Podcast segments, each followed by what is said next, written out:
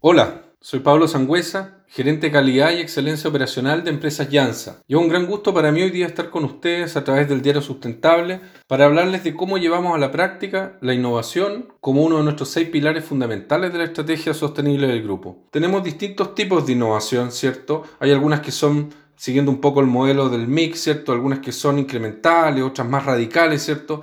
Pero nosotros las clasificamos en tres grupos. Primero, los, en los productos, ¿cierto? El I más por otro lado, los modelos de negocio, donde hablamos de formas de trabajo, colaboración interna, externa, ¿cierto?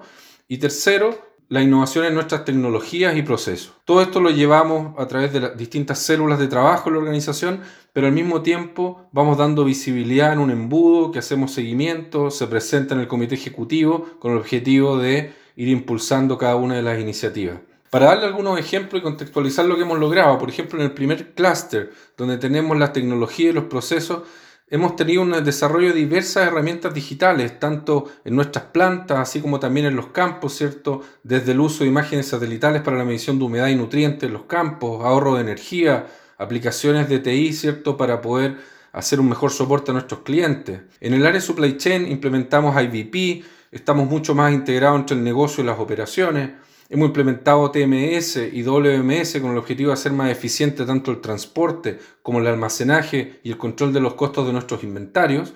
Y en el área de manufactura estamos con una agenda extensiva de excelencia operacional en la cual ya podemos tener todos nuestros indicadores claves de performance en un dashboard centralizado a nivel corporativo y comenzamos la medición de las eficiencias operacionales por medio de sensores en algunas de nuestras líneas más relevantes. En el segundo clúster, que tiene que ver con los productos y el I seguimos diversificando nuestro portafolio de negocios, ¿cierto? Potenciando la valorización de nuestros coproductos en las áreas agroindustriales. Hoy día potenciando el desarrollo de fibra o de otro tipo de nutrientes que pueden salir de coproductos de nuestra elaboración de jugos, pulpas y la misma azúcar. También hemos lanzado una serie de variedades de azúcar extra fina, rubia light, endulzante y una nueva marca de legumbres que está avanzando tremendamente bien. Por el lado, finalmente, del tercer clúster que tiene que ver con los modelos de negocio de alianza, hemos potenciado el comercio por e-commerce con más de ocho canales distintos. Hemos lanzado jugos tamaño de forma internacional por medio de canales digitales, por ejemplo, ahora está disponible en amazon.com. Hemos innovado modelos de colaboración abierta con clientes en el área de suplementos líquidos de nutrición animal. Acabamos de inaugurar una nueva planta de sales minerales en Quepe, ¿cierto? Y de premezclas. Y finalmente puedo comentarles que Yansa fue uno de los fundadores de la Fundación IDIA, por la cual se pueden satisfacer distintas necesidades de investigación aplicadas en el sector agroindustrial. Contarles que Empresa Yansa es un grupo con más de 67 años en Chile.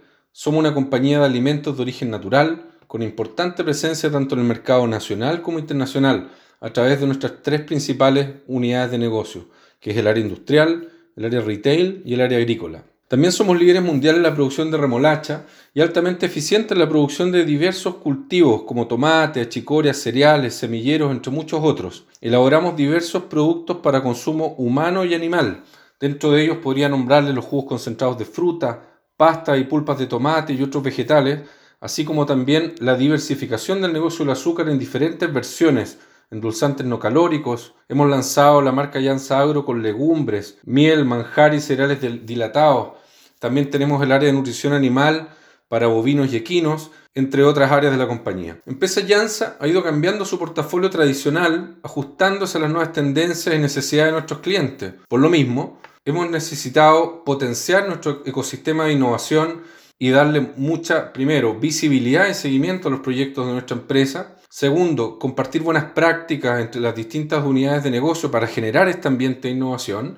Y tercero, repartirnos nuestras responsabilidades internas como staff, ¿cierto? Para soportar los negocios, evaluar los negocios, transmitir un feedback interno a la organización y poder seguir desarrollando nuevos negocios y al mismo tiempo impulsar los negocios existentes. Como pueden ver, llegando hacia el fin de este podcast, en nuestra empresa la estrategia de desarrollo ¿cierto? y de innovación nos seguimos adaptando constantemente a las necesidades alimenticias para seguir creciendo.